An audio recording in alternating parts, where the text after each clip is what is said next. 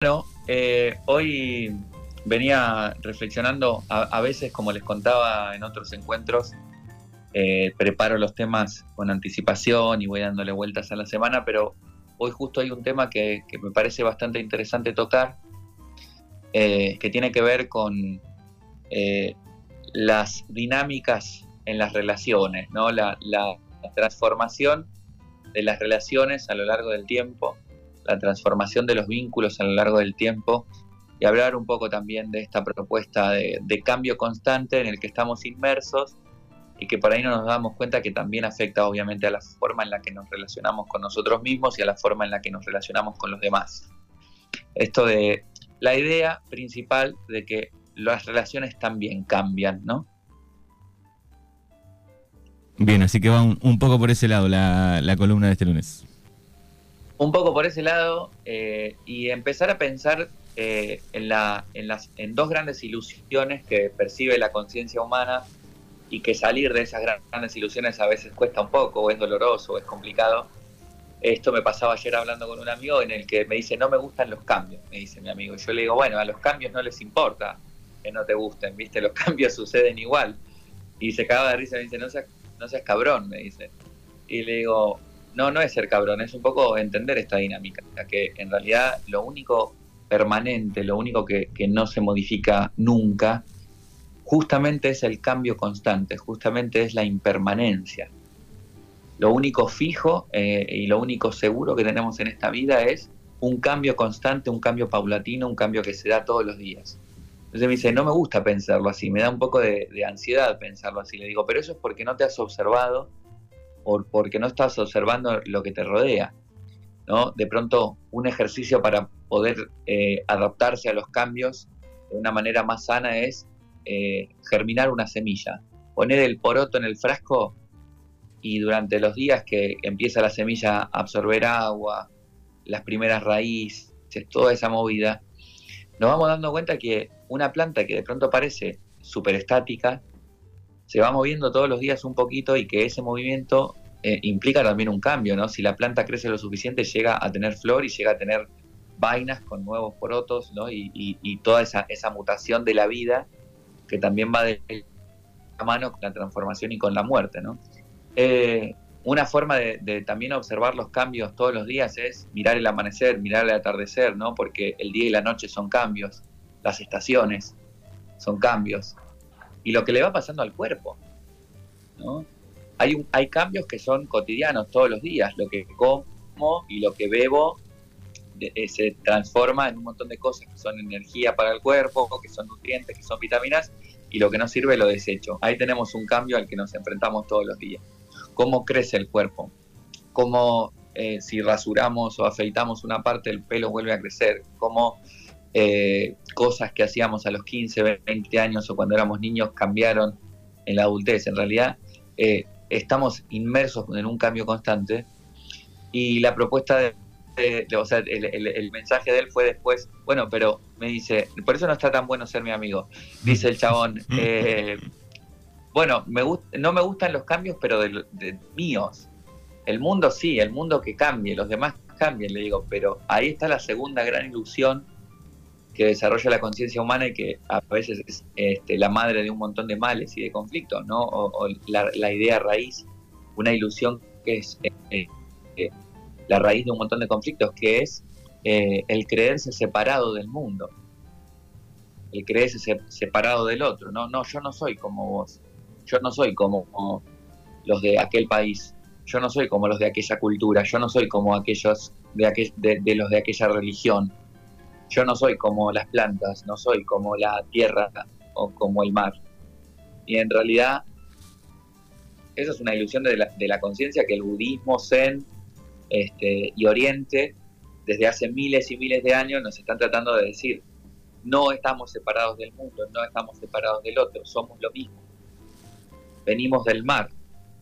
O sea, somos eh, estamos existiendo acá con esta conciencia, con este cuerpo y estamos teniendo este programa de radio porque hubo cuántos millones de años de evolución de las células que aparecieron vivas en el mar. O sea, somos hijos del cambio. Entonces, así como vamos cambiando la vida todos los días un poco y así como vamos cambiando nosotros todos los días un poco, y cómo va cambiando, digamos, y, eso de que estamos unidos al mundo, aunque no, nos percibamos unidos a los demás y al mundo, eh, van cambiando las relaciones. Así también van cambiando las relaciones. De pronto eh, hay personas que nunca pensé que iban a entrar en mi vida porque no me las bancaba y se, terminaron transformando en personas que hoy me ayudan a sostenerme o me acompañan y que de pronto tenemos muchas más cosas en común porque claro, hace unos años yo me creía separado de esa persona porque no me la bancaba y hoy estoy unido.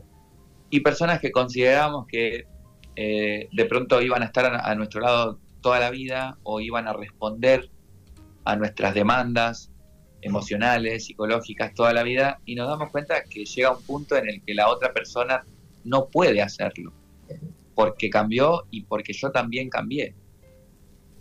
Entonces, es bastante duro, creo yo que es el punto más difícil de entender, el aceptar los cambios en las relaciones, porque eso implica muchas veces separarnos o, despedirnos de algunas personas y que, es doloroso, que es triste, que es difícil, que es duro, que enoja, que enfada, que molesta, pero también es abrirle la puerta a nuevas formas de vincularse o abrirle la puerta a nuevos vínculos. Y después tenemos la conciencia, por ejemplo, que pasa cuando estudias la psicogenealogía, constelaciones familiares, cómo vas cambiando vos tu relación con la familia, ¿no? De pronto eh, te llevas a matar con tus viejos en la adolescencia, después te recontrapegás, después te volvés a alejar porque hay diferencias políticas, ideológicas, emocionales, después hay un conflicto en la familia, se vuelve la familia a unir, después hay un tema de guita, se vuelve a separar. Los vínculos en la familia también van cambiando. Y con, esta, con este encuentro de hoy, ¿no? de aceptar eh, los cambios en el mundo, eh, también eh, en el mundo, en uno mismo, en el cuerpo, en la naturaleza, es naturalizar sin, sin, sin este, encajar en, en, algo fijo, en un cuadro, en un marco, ¿no? sin encajar en una fotografía fija, en un ancla, los vínculos, naturalizar que los, que los vínculos también van cambiando, que las personas también van cambiando y que no necesariamente eso tiene que ser algo doloroso, traumático y malo, ¿no? Y poder poco a poco asumir eso, que yo cambié, tú cambiaste, hoy nuestra amistad, eh, antes nuestra amistad era así, hoy nuestra amistad es así y mañana va a ser de otra forma. Hay vínculos que se adaptan a esos cambios en la dinámica y otros vínculos que no. Entonces, esa era un poco la, reflexión de hoy. Claro, bueno, yo lo pensaba, digo, algunos se dan por, este, se va dando de a poquito ese cambio, ¿no? Este, y, eso es un poco, me parece, la, germinación de la planta, llevándolos ejemplo. Eh, con el paso del tiempo tal vez eh, se note menos o pegue menos en uno, ¿no? Ahora, cuando el cambio de golpe de lo que sea, ¿no? Desde cambiar una cosa eh, de lugar en la casa, sí primero te cuesta un poco primero, ¿no? Eh, ese cambio y bueno, después te vas adaptando. Eh, la, capacidad, bueno, al final, como decía antes, no sobrevive, bueno, esto se, se confirmó ya, la ciencia lo confirmó, no sobrevive el más fuerte. Tenemos que sacarnos de la cabeza que, que esta idea de ser fuerte y de ser una piedra y de ser una roca y sostenerse no hace bien, te quebraste, te rompes, te enfermas, te lastimás. Sobrevive el que mejor se adapta. Lo que, lo que la ciencia confirmó a lo largo de los años es que sobrevive el que mejor se adapta, por eso las cucarachas sobrevivieron tantos millones de años y siguen iguales, porque se pudieron adaptar a todos los cambios que sufrió el planeta y el universo completo, este, frío, calor, lluvias, sequía, todo. Bomba atómica. bomba... Exacto, bomba atómica, se adaptaron. Los humanos también venimos adaptándonos desde hace un montón de, siglos, ¿no? de, de milenios. El tema es que una cosa es adaptarnos desde la perspectiva animal del humano, ¿no? Somos animales que vamos sobreviviendo a ciertas cosas, y otra cosa es la adaptación de la conciencia, de la, mente, el darte cuenta que te tenés que adaptar. Entonces, como vos decís, los cambios drásticos, los cambios de raíz, muchas veces provocan eh, un impacto fuerte en la emoción, en la conciencia, en la mirada del mundo. Hay personas que lo llevan mejor, otras personas que lo llevan peor porque tiene que ver con un, hay un duelo, cuando hay un cambio drástico hay un duelo, un duelo de que tengo que doler, tengo que despedirme de la versión anterior a mí que no se adaptó al cambio, y que, o sea, que no sirve ya y que tiene que cambiar. tiene que doler también lo que, lo que solté y lo que perdí en ese cambio drástico.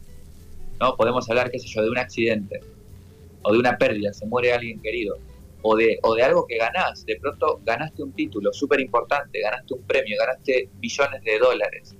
Es un cambio drástico también.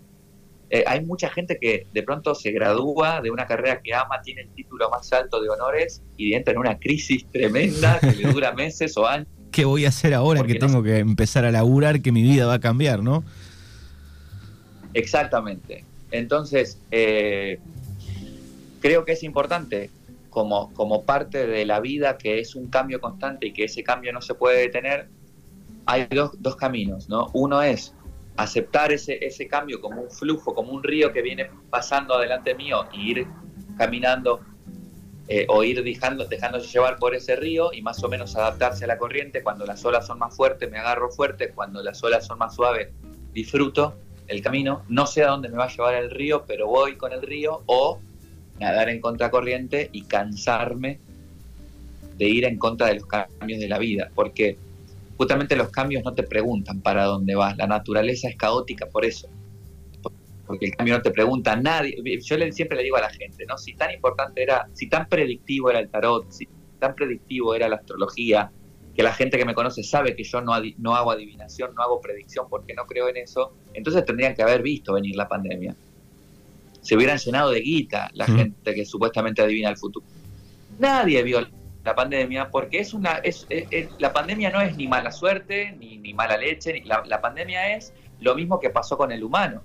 Unas células raras ahí mutaron en una dirección rara y listo, y tenemos una pandemia. ¿Y qué haces? ¿Te vas a enojar con, con el, la mutación del ADN del virus que generó eso? ¿Te vas a enojar con la naturaleza? Sí, buscamos, pasarla mal, buscamos rápidamente un para nosotros eh, culpable. Eh, eso es lo que rápidamente hace el humano.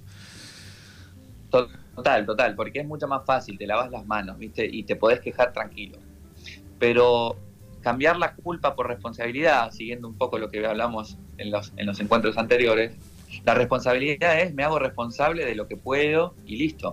Entonces, no hay culpables en el, COVID, es una mutación de la naturaleza que nos trajo esto, nos guste más o nos guste menos, está sucediendo, algo tengo que hacer con eso. Y bueno, me voy a cuidar un poco, cuido, cuido al que tengo al lado. Si me tengo que quedar en casa, me quedo en casa. Si tengo que salir porque no aguanto más, bueno, veo cómo hago, salgo, resuelvo mi vida, me vuelvo responsable, le encuentro la vuelta.